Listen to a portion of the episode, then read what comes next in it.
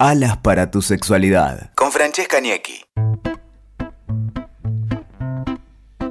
Buenas, buenas, ¿cómo están? Estamos en Alas para tu sexualidad y hoy les traje un tema que les va a encantar porque vamos a simular acá con mi amiga Bárbara García, que ahora se las voy a presentar, vamos a simular lo que es un consultorio de una sexóloga, así que vamos a estar tomando los principales casos. Van a ver que van a tener tres cápsulas para, para hoy, tres cápsulas para que las puedan ir viendo de los principales temas de consulta al sexólogo.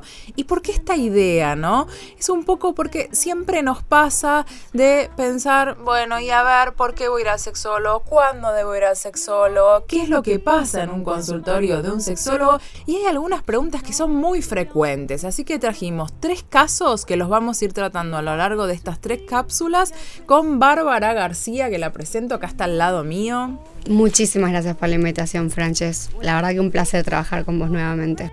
Bueno, genial, Bárbara. Ella es de sexualidades libres, es obstetra, ginecóloga y especialista en sexualidad. Así que vamos a meternos en el primer caso, que estos son casos obviamente que nosotros eh, elegimos y fuimos seleccionando y haciendo un mix medio, ¿no? De casos reales de las principales consultas. Exactamente. Siempre por ahí la, la mayoría de las personas tienen dudas sobre cuándo consultar al sexólogo, como bien vos decías. Y yo creo que hay que tratar de poner en, como algo muy muy, muy a destacar el que no hay que consultar cuando uno realmente tenga una patología, ¿sí? Lo más lindo sería que nosotros pudiéramos hacer prevención en salud sexual, así como hacemos prevención cardiovascular, prevención con papá Nicolau en ginecología.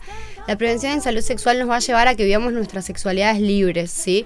Y empezar a comprender y relacionar la salud sexual como eso, justamente, no relacionar la sexualidad con la moral.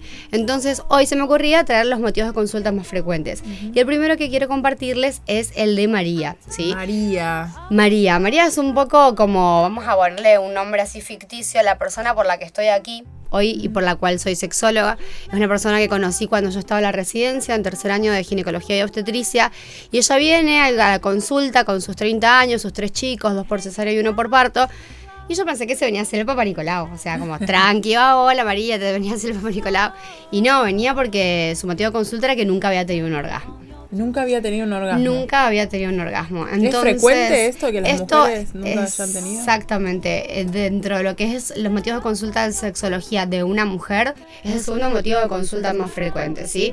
Que nunca haya tenido un orgasmo, eso nosotros los médicos, para no ponernos muy nerds, pero bueno, lo llamamos anorgasmia primaria, ¿sí? Es decir, que nunca tuvo un orgasmo, ¿sí? Y puntualmente María venía con la duda, como muchas otras mujeres.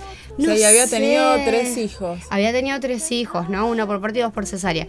Si no estaba muy segura si lo había tenido o no lo había tenido, y bueno, ahí es la parte difícil, ¿no? De tratar de explicar. ¿Cómo nos damos cuenta, no? Porque si hay mujeres que dicen nunca lo tuve, ¿cómo se dan cuenta si es que nunca lo tuvieron, no? Exactamente. Y como entra el terreno de las subjetividades, pero también dentro de lo que es la medicina nosotros podemos definirlo, era como explicarle a María que en la relación sexual uno empieza a sentir como mucha energía, mucha tensión muscular y que todo el cuerpo se te empieza a llenar de, de una energía que es realmente linda y los músculos se tensan y la frecuencia cardíaca te aumenta y la, y la presión y las palpitaciones y la frecuencia respiratoria y vas sintiendo mucha carga de, sangre, sobre todo tu, tu pelvis y tus genitales se ingurgitan y se llenan de sangre, ya sea en el hombre en las erecciones y en la mujer puntualmente en el clítoris y en la vulva y de repente toda esa energía sentís que se libera. Y de repente es como si te, se, te llenara la, la, cabeza como de una luz blanca o de muchos colores. Hay gente que lo define de otras maneras. O tenés espasmos en los músculos, o sea, te acalambra el dedito del pie y sentís una energía relajada y realmente una sensación de paz y de tranquilidad posterior a eso que sería el clímax que llaman los estadounidenses, o nosotros acá en Argentina decimos directamente el acabar, ¿no? El orgasmo. Y es un antes y un después, con una sensación previa de tensión y una sensación posterior, luego de esa explosión, podríamos decirlo de alguna manera, o esos fuegos artificiales de relajación. ¿Cuándo se lo definía María así? Claro, dijo, nunca, no. no, no, me había pasado, realmente no. Realmente no le había sucedido. Y eh, es más frecuente en las mujeres que en los hombres, ¿no? Eh, la anorgasmia, claro, exactamente. Es más frecuente en las mujeres porque, bueno, hay que mm, reconocer que más del 70% de las mujeres hoy en Argentina inician sus relaciones sexuales sin haber tenido el autoconocimiento de su propio orgasmo, ¿no? Es decir, hablando en criollo, la masturbación. Si la mujer no accedió a la masturbación, por lo tanto no conoce sus propios orgasmos, el 98% de las mujeres anorgásmicas, es decir, que nunca tuvieron un orgasmo, nunca se habían masturbado. O sea, claro. O sea, los hombres es más común que siempre se, se dice que es más, es más, normal que los hombres se masturben y las mujeres por cuestiones sociales, eh, educativas, mochila del pasado y demás, no es común. Exactamente. Y esto es interesante de analizarlo porque es todo un fenómeno, digamos, sociocultural, ¿no?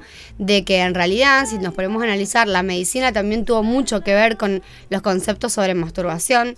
Eh, la medicina dijo cosas bastante interesantes, obviamente de la antigüedad sin muchos recursos científicos, ¿no? Hoy tenemos otra disposición de, de recursos, pero desde que te quedabas ciego, desde que te quitaba energías. Después nosotros también como sociedad venimos de una educación judío-cristiana donde eh, enmarcaba el tema del placer y enmarcaba el tema de la sexualidad muy limitado en espacios que tenían que ver con normas como luego el matrimonio, etcétera. Entonces, todo lo que es autoconocimiento y masturbación nos ha sido un poco vedado a la mayoría de las personas. Los hombres han salteado esa valla y se han conocido bastante sexualmente y hoy podemos decir que más del 98% de los hombres conocen lo que es su propio orgasmo antes de comenzar a tener una relación o un vínculo ¿no? afectivo y sexual. Las mujeres no, las mujeres todavía estamos, digamos, eh, salteándonos esa, esa barrera que nos han puesto a nivel sociocultural donde mucho tiempo estuvimos eh, no conectados con el placer, sino con el recato, con el que dirán, con, digamos, no visibilizar esto.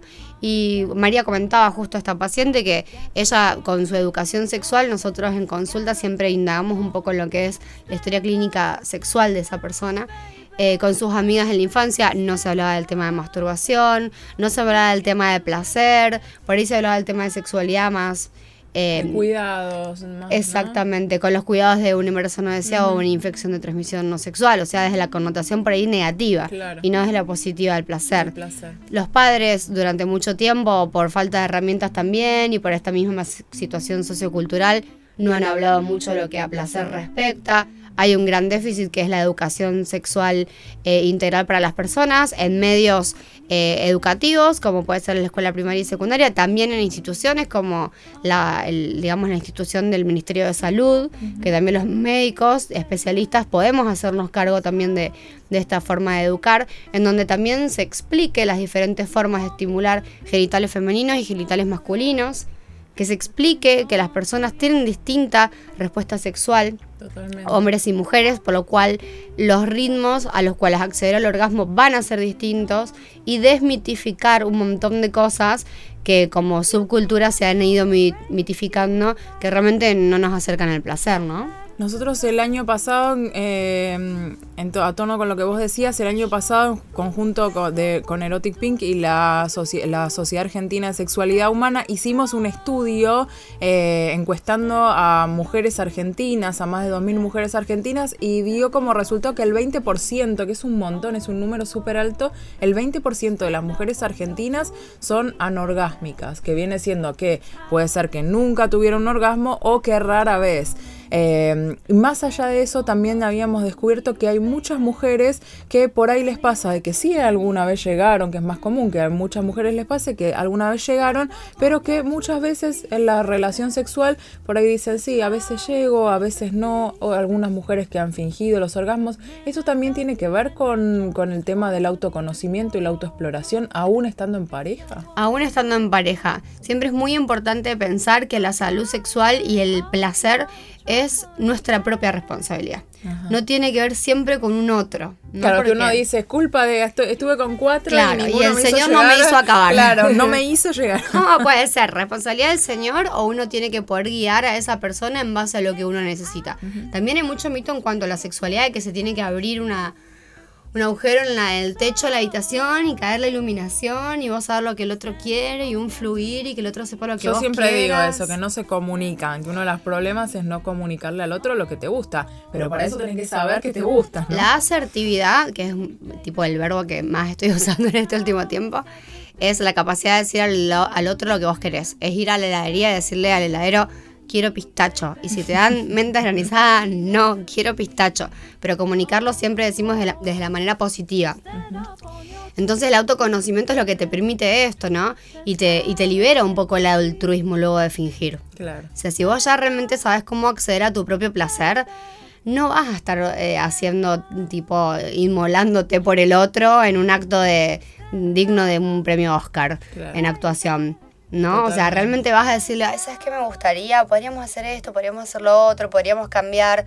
Entonces sí, tiene que ver con otro tema, no solamente el autoconocimiento, porque hay mujeres que tienen la capacidad de, y lo relatan, y mujeres que han estado en pareja mucho tiempo, de generarse sus propios orgasmos y después en pareja no poder Claro, no. irse al baño y masturbarse. Claro, totalmente, sí.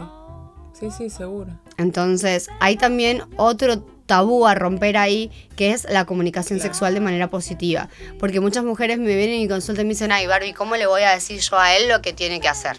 Totalmente. Y Como que lo también- tendría que saber, ¿no? Ay, Como si claro. nosotras mismas a veces no lo sabemos y lo tiene que saber. Como el nosotras desde la ignorancia y ellos desde la sabiduría. Y también nos ponemos esa propia mochila nosotras y le ponemos al otro, ¿no? Porque los, los hombres también están atados a esto y lo veo en la consulta y lo relatan totalmente. Barbie, o sea, no, no me decía nada, no, no hacía nada. o sea, como si fuera una muñequita de trapo que... Y que también los hombres necesitan esa guía, Claro. porque los hombres tampoco tienen educación sexual.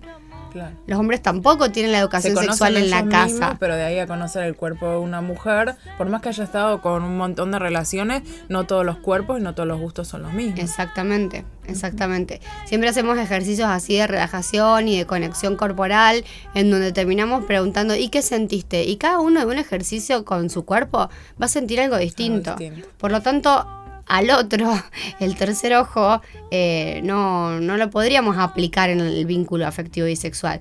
Entonces la capacidad de ser asertivos es una capacidad muy linda que viene desde la autogestión del propio placer, pero que también se trabaja. Entonces, para, para ir cerrando el, el primer caso del día, que es el caso de María, tenemos los consejos más importantes que tienen que, ver con el autoconocimiento, la masturbación y además también la comunicación. Y que esto no solamente es que pasa en una persona que sea anorgásmica o que tenga pocos orgasmos, sino que es en todo tipo de problemáticas sexuales o para mejorar la calidad de vida sexual, el tema del autoconocimiento y la comunicación es sumamente fundamental. Fundamental. Así que bueno, Bárbara, muchas gracias. No, por favor, nos despedimos placer. porque nos tenemos que ir a autoexplorar, ¿no? A seguir conociéndonos, a ver qué nos gusta hoy. Bueno, quédense ahí para escuchar el próximo podcast, el próximo capítulo que tenemos de estas cápsulas con la sexóloga en el consultorio. Así que no se vayan. Bacione y hasta el próximo podcast.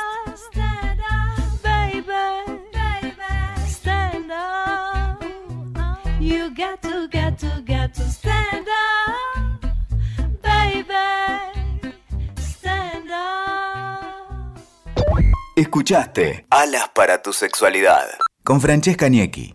WeToker. Sumamos las partes.